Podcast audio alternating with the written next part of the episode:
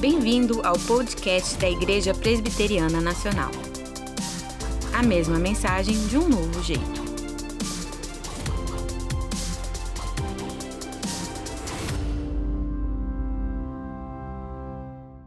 Nós vamos ler Filipenses, capítulo 1, versos 21 a 26.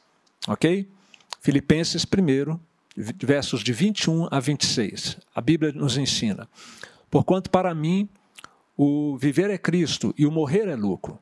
Entretanto, se o viver na carne traz fruto para o meu trabalho, já não sei o que hei de escolher. Ora, de um e outro lado estou constrangido, tendo o desejo de partir e estar com Cristo, o que é incomparavelmente melhor. Mas, por vossa causa, é mais necessário permanecer na carne. E convencido disto, estou certo de que ficarei e permanecerei com todos vós para o vosso progresso e gozo da fé, a fim de que aumente quanto a mim o motivo de vos gloriardes em Cristo Jesus pela minha presença de novo convosco. Nós já oramos já com Tom, pedindo a Deus que fale ao nosso coração. E eu gostaria então de iniciar essa nossa é, palavra nessa, nessa é, noite Bom, lembrando dos desafios que nós temos ah, para nossa igreja, o desafio IPN. Vocês vão, eu não quero ser repetitivo, não, mas é porque há uma finalidade de eu mencionar novamente. O desafio IPN, Dia do Senhor, é o desafio para o domingo, que é a gente compartilhar fotos da nossa família no culto doméstico às 19, às 19 horas, é, agora, nesse momento, e às 9h30 da manhã, como tivemos hoje pela manhã. Você compartilha no, nos apps, onde você faz parte do seu grupo, compartilha no Instagram, Facebook, e tem também o, o desafio IPN da semana. Qual que é esse desafio?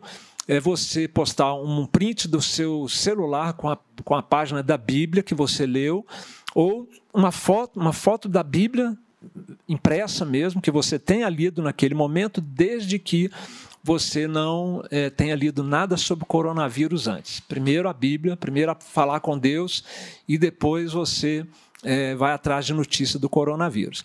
Mas tem o terceiro desafio, que eu mencionei também, que vai ser o desafio IPN da volta. Qual que é o desafio IPN da volta? Quando voltarmos a ter o culto, você vai cumprimentar os pastores da igreja e vai entrar na fila duas vezes, tá bom? Para dar bastante abraço e, e, e cumprimento aos pastores, aos irmãos. Esse, esse terceiro desafio é um desafio de brincadeira. Mas eu tenho certeza que o apóstolo Paulo estava com a vontade de fazer um desafio como esse lá na igreja de Filipos. Porque o texto bíblico que nós lemos aqui fala que ele tinha essa esperança no coração dele de reencontrar a igreja que ele tinha sido pastor daquela igreja. Nos versos 25 e 26, seria bom você ficar com a sua Bíblia aberta nós, nós vemos Paulo falando desse seu desejo de estar conosco com a igreja. E convencido disso, estou certo de que ficarei e permanecerei com todos vós para o vosso progresso e gozo da fé, a fim de que aumente, quanto a mim, o motivo de vos gloriardes em Cristo Jesus pela minha presença de novo convosco. Sabe por que ele disse isso? Porque ele estava preso. E ele queria poder, ele queria muito estar com a igreja, queria poder dar abraço no povo de Deus, Uh, eles tinham o costume, na época de Paulo, de, de darem um, um beijo santo, um ósculo santo, como está na palavra de Deus. Não é costume oriental daquela época e que na igreja eles preservavam isso e faziam com muita santidade. Né? Então, Paulo tinha vontade de estar com eles, de ter comunhão com eles. E esse é um ponto de contato né, que nós temos, então, da nossa igreja com a, a, da sua liderança e toda a membresia. Uma hora vai poder, tá? Mas existem outros pontos de contato muito interessantes nesse texto, muito apropriados, que eu gostaria de é, lembrar e trazer ao conhecimento aqui dos irmãos. Vamos ver então quais são os pontos de contato da nossa igreja da nossa cidade com esse momento que nós estamos vivendo? Bom, em primeiro lugar, o apóstolo Paulo estava preso, como eu mencionei, por causa do evangelho. Não tinha feito nada errado, pelo contrário, fazendo só coisa boa e foi preso a si mesmo. Aliás, foi preso por causa disso. E ele, como nós, ele sabia muito bem o que é você estar restrito, confinado, sem poder ir na rua, sem poder ver os amigos, os familiares, os irmãos em Cristo. Esse é um ponto de contato que nós temos com o apóstolo Paulo. A rotina dele tinha sido totalmente jogada, virada de perna para o ar, né, por causa dessa prisão. Um outro ponto de contato é que a igreja de Filipos e o apóstolo Paulo tinham um relacionamento muito especial. Paulo tinha sido pastor de várias igrejas e ele eh, considerava essa igreja uma igreja muito amada. A igreja de Filipos era uma igreja muito amada. Veja se não é esse mais um ponto de contato. É ou não é assim? A IPN, a Igreja Presbiteriana Nacional, é uma igreja muito amada de todos nós, não é verdade? Nós nos amamos, nós gostamos de estar juntos, estamos sentindo falta desse convívio.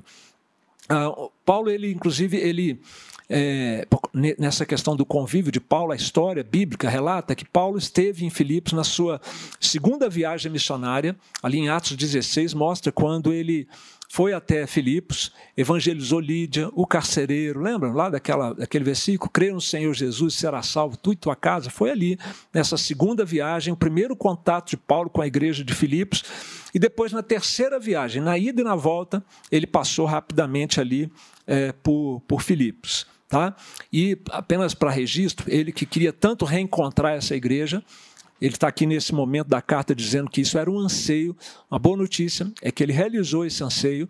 Ele foi solto nesse primeiro momento aqui e pôde é, visitar de novo e rever os irmãos nesse quarto encontro dele com a igreja. Mas nós temos aqui um outro ponto de contato. É esse aqui que me chama mais atenção, que eu creio que vai é, mexer mais com a gente. O apóstolo Paulo tinha uma sombra de morte pairando sobre ele. Ele estava preso, maltratado, e ele a qualquer momento poderia ser sentenciado e executado pelo imperador romano. Então ele estava numa situação que ele não controlava, que ele não sabia o que fazer, eh, não tinha o que fazer e que ele poderia, inclusive, por causa daquela situação, vir perder a sua vida.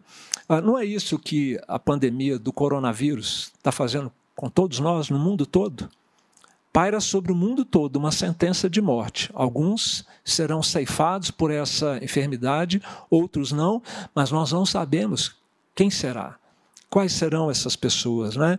Ah, nós não sabemos se nós vamos escapar ou não de sermos suas vítimas, vítimas ah, do coronavírus. Então, aqui há uma questão existencial que nos une ao momento em que o apóstolo Paulo estava vivendo ali. Né? No coração de Paulo, ele devia estar pensando assim: e se eu for sentenciado à morte? E se a morte chegar para mim, se a minha hora tiver chegado, como é que eu lido com isso? Você tem pensado assim também? Já parou para pensar? É, o objetivo nosso aqui não é causar nenhuma ansiedade ou desespero, mas pelo contrário, trazer a partir da palavra de Deus uma reflexão franca sobre a morte, aprender com o apóstolo Paulo, que tinha sobre ele a mesma situação que nós, aliás, muito mais grave a dele, e assim, e ele, mesmo assim, ele soube lidar com isso de uma maneira que nós precisamos aprender com o apóstolo Paulo. Eu não posso deixar de perguntar então, como é que você se sente com essa sombra pairando sobre o nosso mundo? Coisa pessoal, coisa do seu coração aí. Nós temos muito que aprender com o apóstolo Paulo e essa é uma hora muito oportuna para fazer isso. Sabe qual é a grande lição que fica da, da experiência de Paulo, conforme registrada aqui na Bíblia Sagrada?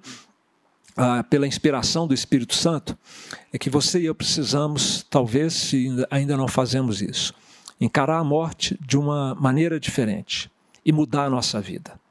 É isso que eu gostaria de trazer ao coração de todos vocês que estão nos ouvindo. Quantas pessoas nós temos aí, Flávio, até agora, nesse momento? 430 é, famílias, é, lugares onde a palavra de Deus está ouvindo. Essa é a mensagem para essa noite. Encare a morte de um jeito diferente e mude a sua vida, ok? Uh, encarando a morte de um jeito diferente. O apóstolo Paulo ele fala da morte de, um, de uma maneira assim estranha, até inusitada a maneira como ele aborda a questão da morte. Olha só o verso 21. Porquanto para mim o morrer é lucro. E no verso 23, estou constrangido, tendo o desejo de partir. A palavra partir aqui, ela tem uma ideia muito forte. É como se fosse desmontar a barraca, soltar as, as cordas da embarcação. Numa alusão assim que Paulo está falando assim, eu tenho vontade de deixar minha alma se desconectar do meu corpo e ir embora. Eu, eu gostaria uh, de fazer isso, de morrer, de partir, porque isso é incomparavelmente melhor do que estar vivo. É não é um jeito esquisito esse de Paulo, poeticamente bonito, mas ele estava sendo sincero, ele estava falando de uma coisa que realmente ele queria, que ele desejava, não era retórica é, poética, era algo que estava no coração dele, ele preferia morrer, e não seria uma morte tranquila, de velhice assim, né? Todo mundo quer morrer é, tendo vivido bastante, dormindo de preferência, né? Pois não, ele sabia que se ele fosse morrer ali, essa morte que ele desejava seria de modo traumático, ele seria torturado e morto de uma forma cruel, como de fato no final da vida dele ele veio a ser. Dizem que ele foi decapitado. Então ele ah, tinha esse desejo e, e, apesar dessa é, possibilidade tão traumática e dolorosa, ele dizia que era imensamente melhor morrer, ainda que nessas circunstâncias, do que continuar vivo. Vamos falar um pouquinho sobre a morte, então. A morte é literalmente um assunto lúgubre, né? um assunto fúnebre. Então, por favor, não desconecte, porque eu estou falando de morte em época de pandemia. Tá? Você pode estar achando que o assunto é pesado, que, que não convém, mas convém muito, é necessário. Vamos ser francos, vamos ser honestos, vamos tratar desse assunto, vamos lidar com isso Uh, de forma a estarmos preparados para quando ela chegar e vai chegar para mim, para você um dia, a gente ter a mesma atitude e o mesmo sentimento do apóstolo Paulo. Tá? quando a gente faz isso de uma maneira é, esclarecida, né, com base na palavra de Deus, isso não traz peso, isso traz libertação. A verdade, ela liberta e ela abençoa.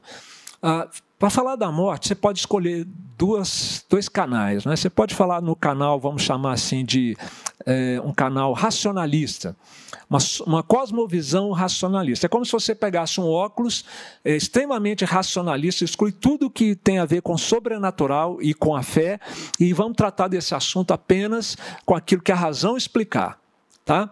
O que, que, a razão nos ensina sobre a morte? A razão, assim, desse jeito, tá? É, por isso que eu estou colocando esse sufixo aí, ismo, né? Racionalismo. É você usar a razão de uma forma radical. Ah, numa visão racionalista, a morte ela é inevitável. Nós estamos sujeitos às forças da natureza somente a isso, forças entrópicas que fazem com que a gente, depois que nasce, vai envelhecendo, vai adoecendo e vai morrendo. E uma hora a gente morre e não tem uh, escapatória para isso acontecer. Quero te fazer uma pergunta em época de coronavírus. Você consegue viver com uma ideia dessa? Você consegue se sentir satisfeito aí dentro do seu coração com essa ideia de que é só isso? Sua mente se satisfaz com essa visão naturalista, uh, com essa cosmovisão que exclui qualquer outro elemento uh, da, da equação e da análise de, dessa situação. Seu coração se satisfaz com isso.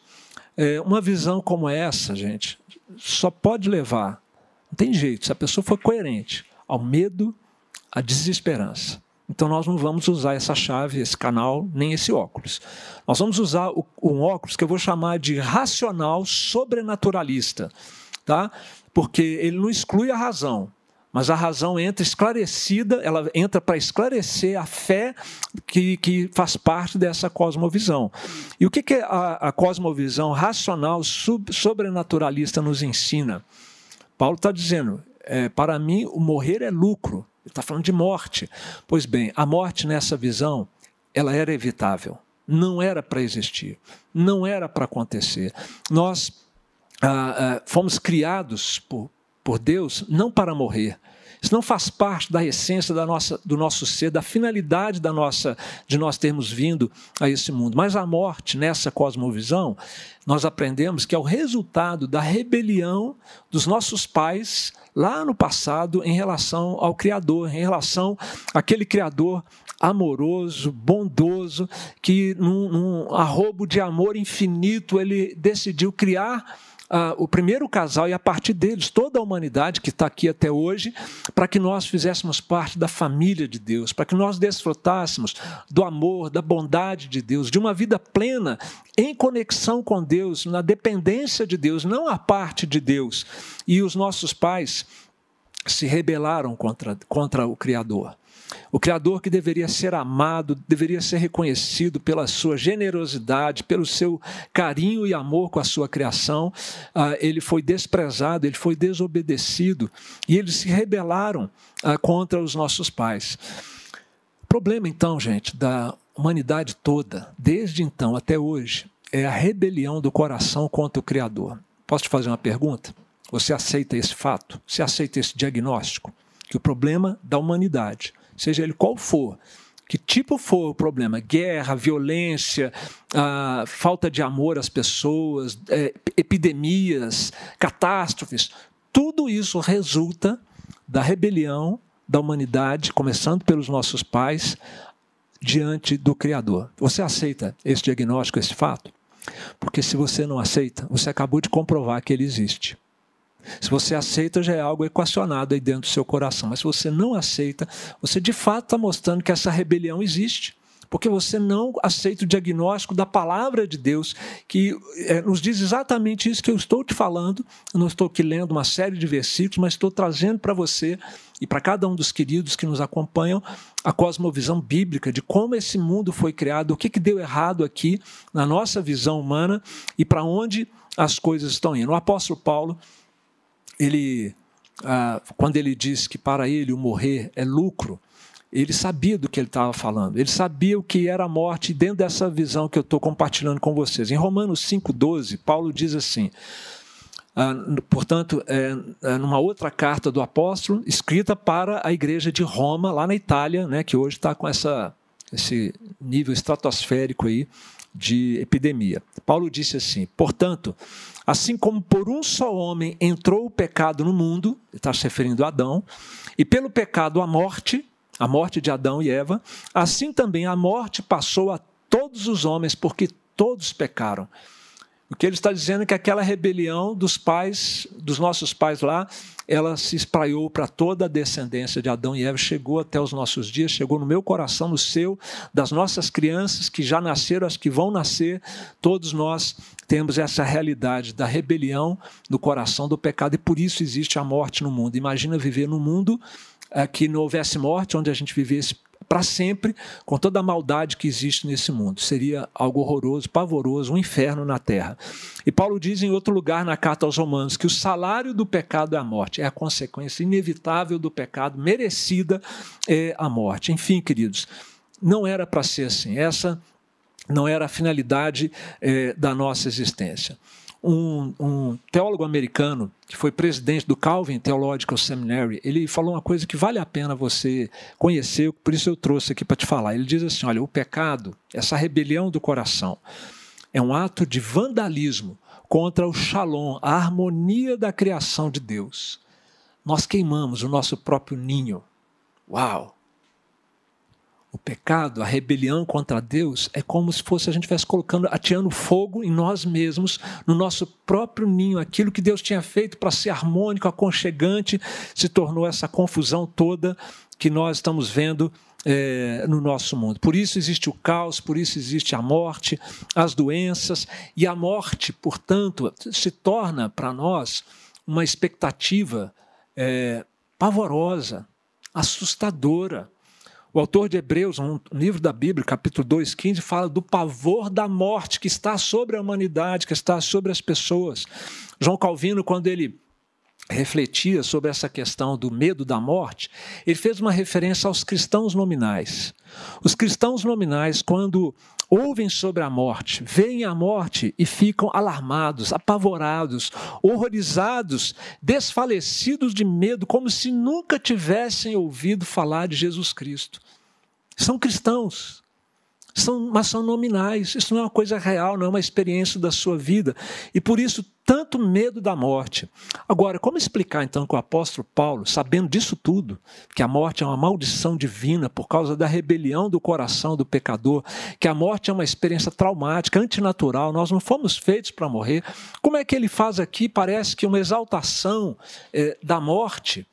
Ah, onde é que ele encontrou é, é, meios, subsídios para ter uma visão tão positiva a respeito dessa experiência que é tão traumática para nós? Paulo, ele não está, queridos, exaltando a morte. Não está fazendo apologia da morte ou do suicídio, muito menos, não é? Mas é que ele sabia das coisas. E porque ele sabia das coisas, talvez como ninguém, é que ele tinha essa ânsia sincera, não retórica, uh, não apenas demagógica, não, não demagógica, mas uma, um desejo sincero de morrer e de estar na presença de Deus. Eu quero então compartilhar com você o que Paulo sabia, que fazia com que ele tivesse uma expectativa uh, prazerosa de morrer uh, e, e, sair dessa nossa existência aqui. O que, que Paulo sabia? Que nós também precisamos saber. Uh, imagine o seguinte: que você fosse ao céu. Você sabe essas experiências que o pessoal fala aí de quase morte ou de morte, que dizem né, que a pessoa morre, vê uma luz, vai num lugar assim, assado e volta para contar. Tem até filme é, de uma menininha que um dia passou por essa experiência, né? O que, que você sentiria? Você sentiria vontade de continuar vivendo aqui ou sentiria uma vontade imensa, um desejo imenso de voltar? Essa resposta depende, sabia? Se você não é uma nova criatura, se você tem, não tem uma experiência com Cristo, eu te garanto que você não gostaria de ir para o céu. Sabe por quê? É, foi até um, um, um, bispo inglês de Liverpool, do século XIX, século XIX, que disse que ah, a chance de alguém gostar do céu, não sendo uma nova criatura, é igual a de um peixe gostar de terra seca. Você vai se sentir fora de lugar. Uh, agora, se você realmente é uma nova criatura, se você uh, tem aprendido a andar com Cristo, a amar a Cristo, provavelmente você teria exatamente esse sentimento. Por que, que eu voltei? Por que, que eu não, não continuei lá naquele lugar tão maravilhoso e tão extraordinário? E o apóstolo Paulo, essa é uma das coisas que Paulo sabia. Ele conheceu o céu. Sabia? Paulo esteve no céu. É interessante que Paulo, que tinha sido perseguidor da igreja, ele ah, teve um encontro com Cristo no caminho para Damasco. Ele estava indo exatamente, ele já havia matado várias pessoas, ia matar mais algumas por causa, pelo fato de serem cristãs, discípulos, discípulos de Jesus Cristo. E no meio do caminho ele teve um encontro que transformou a vida dele. Ele que era um religioso fundamentalista, perseguidor do cristianismo, passou a ser o maior promotor do cristianismo, foi, é, é, se tornou um discípulo de Cristo, regenerado lá dentro do seu coração mal, hostil, violento. Ele passa a ser agora uma pessoa amorosa que se dedica a servir a humanidade é, com a causa do cristianismo. Mas só que ele era um perseguidor e agora ele virou um perseguido. E numa dessas vezes em que ele foi perseguido, ele foi apedrejado, dado como morto, deixado lá no, fora da cidade como morto. Ah, muitos acham que foi, e aqui é uma questão de achismo mesmo, é de possibilidade que foi nesse momento da sua quase morte, porque depois que ele foi dado como morto, ele se levantou dali, que ele teve uma experiência sobrenatural, transcendental. E essa experiência ele conta. A experiência foi fato. Se foi nesta hora da, do apedrejamento dele, é que cabe aí alguma conjectura, né? Ele diz em 2 Coríntios 12, uma outra igreja para onde ele escreveu a sua carta, é o seguinte: Eu conheço um homem, ele usa aqui de um, uma modéstia, né? Ele, ele não diz assim, eu, Paulo, ele fala assim: Eu conheço um homem em Cristo que há 14 anos foi arrebatado até o terceiro céu, o céu onde é, estão ali os passarinhos voando, o céu lá dos, dos astros, né? E o terceiro céu, o céu de Deus, onde Deus está. E este homem foi arrebatado ao paraíso e ouviu palavras inefáveis, indizíveis, impronunciáveis. Ele voltou sem poder dizer o que ele ouviu as quais não é lícito ao homem referir. Revelação, fato bíblico. Paulo foi ao céu, foi ao paraíso, foi na presença de Deus. Agora você quer, quer achar que ele, depois de ter ido lá, teria apego a continuar vivendo aqui nesse mundo? Pois essa era uma coisa que Paulo sabia e que o fazia desejar encerrar a sua vida aqui pela morte ou pela vinda de Cristo e estar é, nesse lugar que ele um dia conheceu. Mas uma outra coisa que Paulo também conheceu, na verdade é uma coisa, é muito mais do que isso, é uma pessoa que Paulo conheceu, foi a Jesus. E Paulo não conheceu Jesus é, durante seu ministério e a sua crucificação. Paulo conheceu depois, anos depois, da ressurreição de Jesus Cristo. E, e, ele diz isso, como eu mencionei, no relato ali que ele faz no, no, livro de Atos, do encontro que ele teve com Cristo a caminho de Damasco. Era dia e uma luz brilhou mais do que o sol, segundo o relato lá em Atos capítulo 9, e ele ouviu uma voz perguntando: Quem é você? É, ele ouviu uma voz dizendo: Saulo, Saulo, por que me persegues? E Saulo então perguntou, era o nome antigo de Paulo, né? Quem és tu, Senhor? Ele falou: Eu sou Jesus a quem tu persegues. Essa, essa experiência foi tão forte para Paulo que ele vai relatá-la mais duas vezes, em Atos capítulo 22 e em Atos capítulo 26. E ele vai dizer lá numa dessas vezes, ele acrescenta alguns detalhes. Ele, é, Jesus disse: Eu sou Jesus, o Nazareno, a quem tu persegues. E Jesus falou com ele em língua hebraica. Né? Ah, por isso tem gente que fala que a língua dos, dos anjos é, é, o hebreu, né? o hebraico, né? mas também não tem como a gente saber. Pois então, Jesus, Jesus teve um encontro com Paulo e Paulo teve um encontro com Cristo que transformou a sua vida e não fora o suficiente depois Jesus apareceu ressuscitado a Paulo para ensinar para ele o evangelho que está aqui nesse livro que nós estamos estudando. Paulo aprendeu, não foi com outra pessoa, foi com o próprio Cristo. Ele diz isso na carta aos Gálatas: O evangelho por mim anunciado eu não recebi, nem o aprendi de homem algum, mas mediante revelação de Jesus Cristo. Paulo ah, tinha um, teve um conhecimento de Cristo que foi além do conhecimento intelectual apenas, um conhecimento experimental, relacional com Jesus Cristo. E esse relacionamento com Cristo ele é tão sublime, ele é tão incomparável a qualquer outro relacionamento e experiência que alguém possa ter nesta vida, que Paulo abriu mão de tudo abriu mão da sua posição no judaísmo, na, na, na sua, dos seus títulos, ah, do seu prestígio, abriu mão ah, da sua família, da sua etnia, o que fosse. Ele falou: por Cristo eu abro mão de tudo e considero tudo mais que o mundo considera valioso, eu considero como lixo, comparado com aquilo que eu tenho nesse relacionamento com Cristo. Percebe então por que, que Paulo está dizendo o que ele disse? Ele está ele tá dando um testemunho para nós. Ele não está falando de coisas que ele imaginava, mas ele está dizendo: olha, gente, o céu é indescritível. Jesus é maravilhoso. Não tem nada nesse mundo, ninguém que possa ser mais amável do que a Cristo, nenhuma vida que possa ser melhor do que a vida no céu. Eu quero voltar para lá. E eu quero ir numa outra, é, por tudo que ele conhecia, num outro estágio, né? Ah, que ele vai dizer ah, agora uma outra coisa que ele sabia e que eu quero é, também trazer aqui para vocês, tá? É que ele, ah, ele sabia que a morte não é o fim. Isso Paulo ensinou abundantemente. Ele ensinou que a morte não é o fim. Contam que Moody, um grande pregador, um grande evangelista do século XVIII, uma vez disse o seguinte: Olha, vocês um dia vão ler nos jornais sobre a morte de Dwight Lyman Moody, que ele morreu. Não acreditem em nenhuma palavra, porque nesse momento eu vou estar mais vivo do que nunca. Este é o conceito cristão que estava no coração de Moody, e era isso que o apóstolo Paulo ensinava, que a morte não é o fim.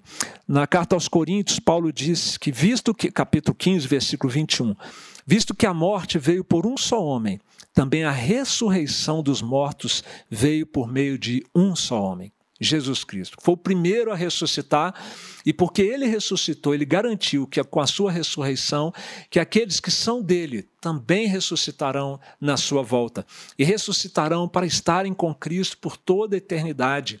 Então Paulo, ele tinha essa visão da morte não como um fim trágico, intransponível, mas como um portão de entrada, ah, primeiramente para o céu, o paraíso, e num segundo momento, na volta de Cristo, a expectativa da ressurreição, quando não apenas estaremos a nossa alma viva, isso a alma nunca morre, mas o nosso próprio corpo será ressuscitado e agregado à nossa alma, porque nós somos um ser integral, corpo e alma.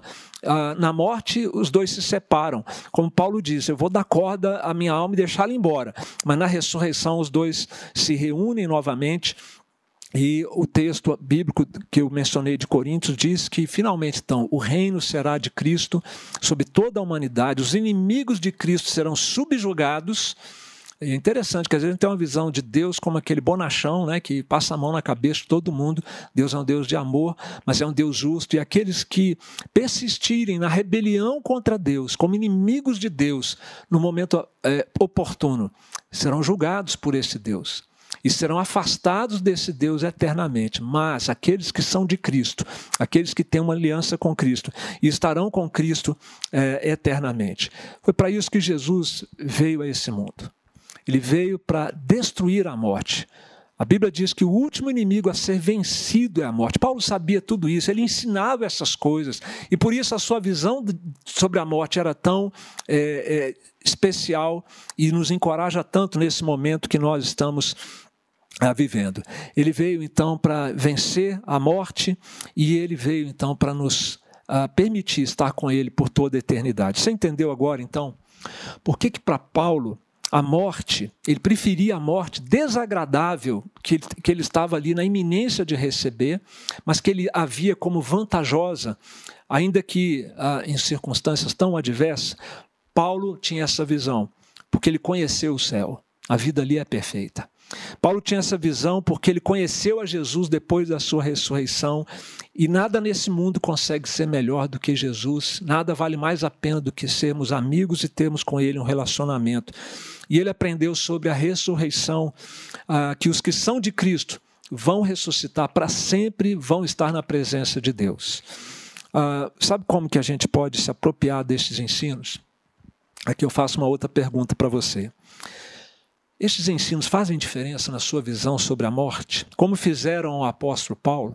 Porque nós temos um problema que é crônico, que acaba atingindo todos nós. A nossa confissão e a nossa convicção nem sempre andam juntas.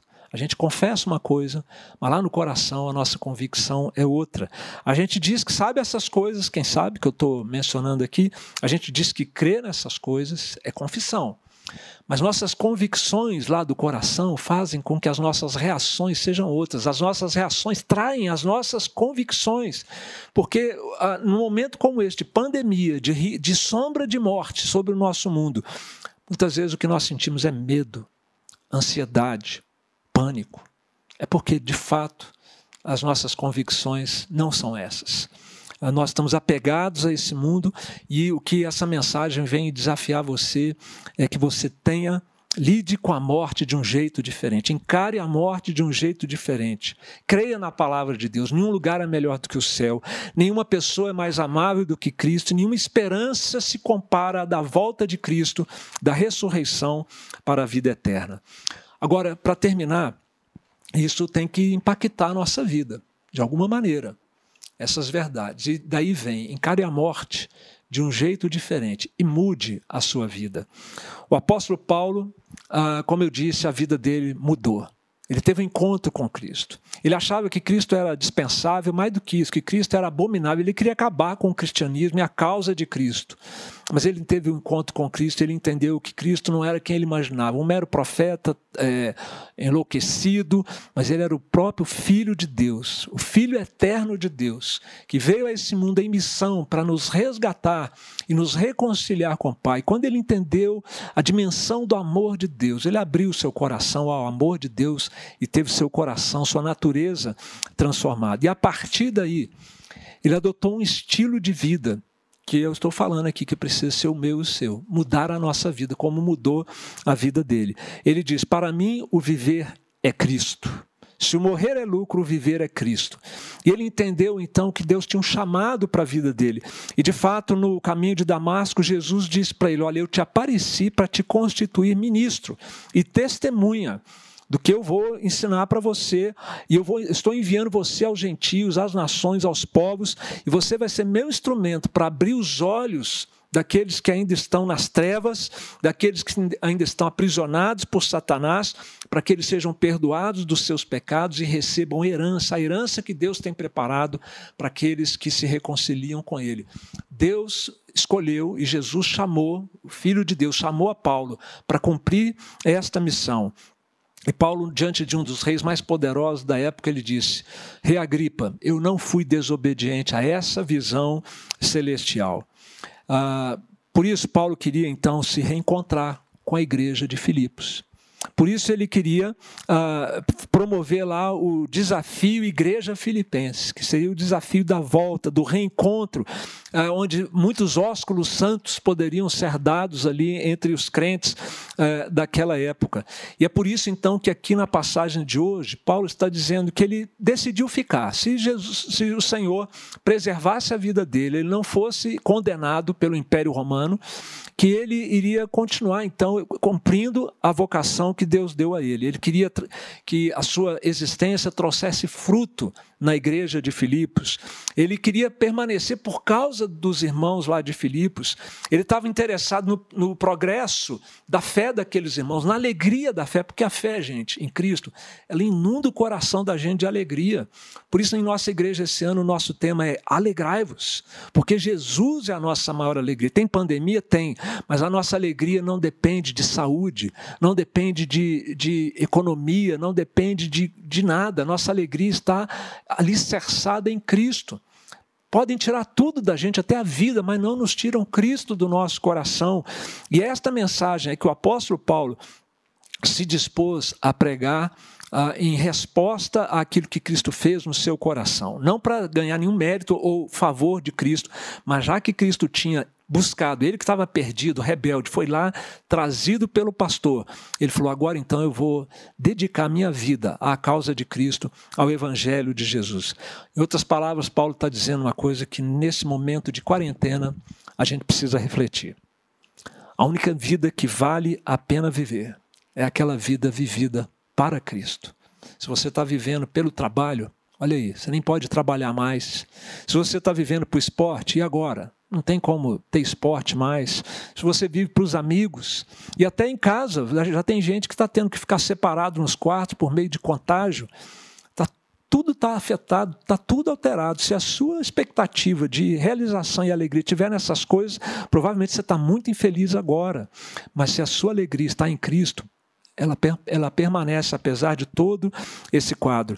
E nós somos chamados, então, para fazer como o apóstolo Paulo, mudar de vida. Paulo, que tinha suas intenções próprias, seus planos próprios, seus projetos pessoais, ele falou: agora eu vivo para Cristo porque esta é a vida que vale a pena a ser vivida. E como é que ele entendeu o que era viver para Cristo? Viver para Cristo é você não viver para o seu próprio, para o seu próprio reinozinho particular, mas é você ter um coração cheio de amor a Deus em primeiro lugar, ao próximo, e você compartilhar dessa mensagem de salvação, de esperança, de restauração do mundo, que é o Evangelho de Jesus Cristo, para que as pessoas deixem de ser perdidos, como Paulo estava, e se tornem achados como ele foi, como uh, eu fui fui, provavelmente muitos dos que estão me vendo e ouvindo aqui foram também, e é você se dispor a ser bênção na vida das pessoas. Essa é uma hora de você se importar com as pessoas à sua volta, é uma hora de você compartilhar deste evangelho, é uma hora de você também é, ser útil aos seus irmãos na fé. Como Paulo, olha, ele falou assim: eu, eu abro mão de voltar para esse lugar maravilhoso que é a presença de Deus para ser útil e bênção na sua vida. Nós temos que aprender muita coisa ainda, né, gente? É isso. Paulo ele foi sendo ensinado por Deus, se tornou um gigante na fé. Nós somos é, pigmeuzinhos, anõezinhos ainda, mas o Senhor está trabalhando no nosso coração para que a gente cresça na nossa fé. Olha, se você entende essa mensagem de que a, a, a vida deve ser vivida para servir a Cristo, e por isso a gente pode encarar a morte de uma forma diferente as duas coisas estão ligadas. Você pode ter uma certeza nesse momento de coronavírus. E vou citar aqui um, um, Agostinho, que foi mencionado pelo nosso erudito, pastor Marcos Alexandre, num dos seus sermões anteriores. Sabe o que, que Agostinho falou? Seremos imortais até cumprirmos a nossa missão. Então, não é uma gripezinha. Quem falou isso perdeu a chance de ficar calado. Não é uma gripezinha, é uma doença grave, o coronavírus, é uma, é uma pneumonia muito severa que dá nas pessoas. Então, se cuide, se proteja, tome todas as providências, ok? Mas não se apavore, porque você não vai antes de cumprir a sua missão se você tem uma aliança com Jesus Cristo, se você ah, foi salvo por Ele e está vivendo assim, dedicado à causa de Jesus, no seu trabalho, na sua família, no seu, na sua, no seu coração, fica tranquilo que você só vai se tiver cumprido a sua missão aos olhos de Deus. E se for, você vai estar no lucro, porque o viver é Cristo e o morrer é lucro, segundo a palavra do nosso Deus. Queridos, essa é a mensagem que nós gostaríamos de deixar ao seu coração nessa noite para essa nova semana. Encare a morte de um jeito diferente. Estar com Cristo é incomparavelmente melhor e mude a sua vida. Não há outra vida que vale a pena viver a não ser a vida uh, que uma vida de serviço, uh, uma vida em prol da causa do Senhor Jesus Cristo. Este podcast foi produzido por Missão Digital. A mesma mensagem de um novo jeito.